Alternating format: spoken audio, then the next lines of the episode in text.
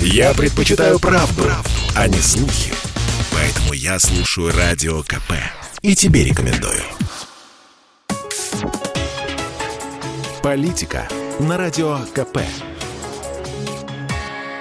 Владимир Варсобин. Предновогодняя, лирическая. С наступающим Новым годом, добрые терпеливые слушатели моих ежедневных обращений. Пусть я немного тороплюсь, до курантов еще три дня, но именно сегодня почему-то захотелось подвести итог 21 года. Черт знает почему.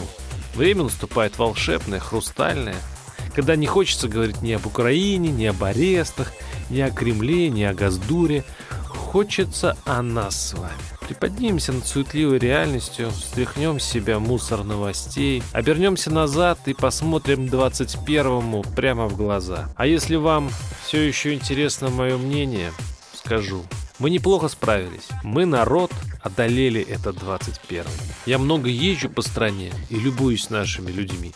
Они богатыри исполины, с ипотечной квартирой, с машиной в кредит, на двух-трех работах. Они живут в условиях, где другой бы просто сбежал. Просто вот закрыл дверь на ключ, поджег бы дверь хозяина фирмы за его зарплату 18 тысяч, нарисовал бы какой-нибудь орган на воротах мэрии и уехал, куда глаза глядят на прииски Колымы, вахтовиком в тундру, на штурм белорусско-польской границы, неважно а наши живут. И на их мудром хорошо там, где нас нет, где родился, там и пригодился, и держится Россия.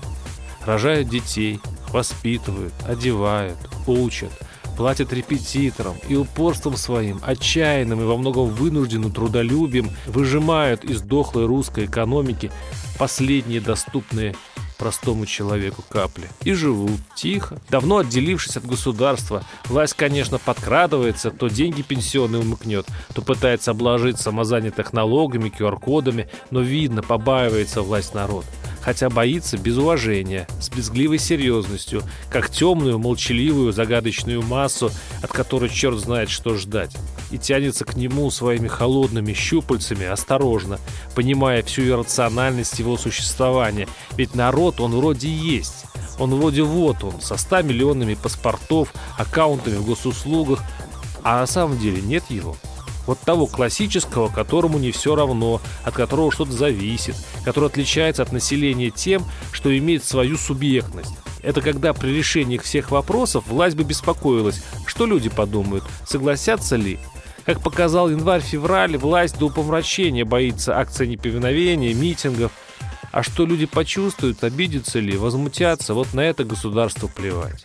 Более того, судя по принимаемым законам и арестам, там другая логика. Чем больше страха в народе, тем лучше. А потому люди как бы живут в России, но одновременно в эмиграции, в своей внутренней, компьютерно-кухонной. Там в блогах, фейсбуках, контактах люди держат свою ленивую оборону, принципиально не участвуя ни в каких государственных затеях. И чем слаще государство поет в телевизоре, тем скептичнее народ. И люди создали психологическую защиту. А пофиг. Вот на все. Выборы в Госдуму? Пофиг. Конституционное большинство Единой России? Смешно, но опять-таки пофиг.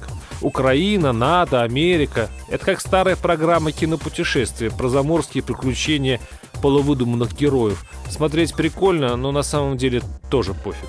Даже возможная война пофиг. И это прекрасно. Я раньше не понимал всерусскую инертность, списывая ее на незрелость гражданских чувств, сравнительно недавнее крепостное право но именно в этом году я понял, что в этом спокойном созерцании, фатализме есть секрет самосохранения человека русского. Мы просто переживем и эту власть, и следующую, приспосабливаясь ко всему, что угодно, каждый раз делаясь сильнее. И сохраняя наше фирменное, сумрачное, скептическое выражение лица, русский человек обязательно доживет до новой России. Светлый, справедливый, богатый, в которую наш народ, конечно же, тоже не верит но это не помешает ему до нее дожить. С наступающим, люди добрые и сильные. Все у нас будет хорошо. Варсобин, YouTube-канал, Телеграм-канал. Подписывайтесь. Политика на Радио КП.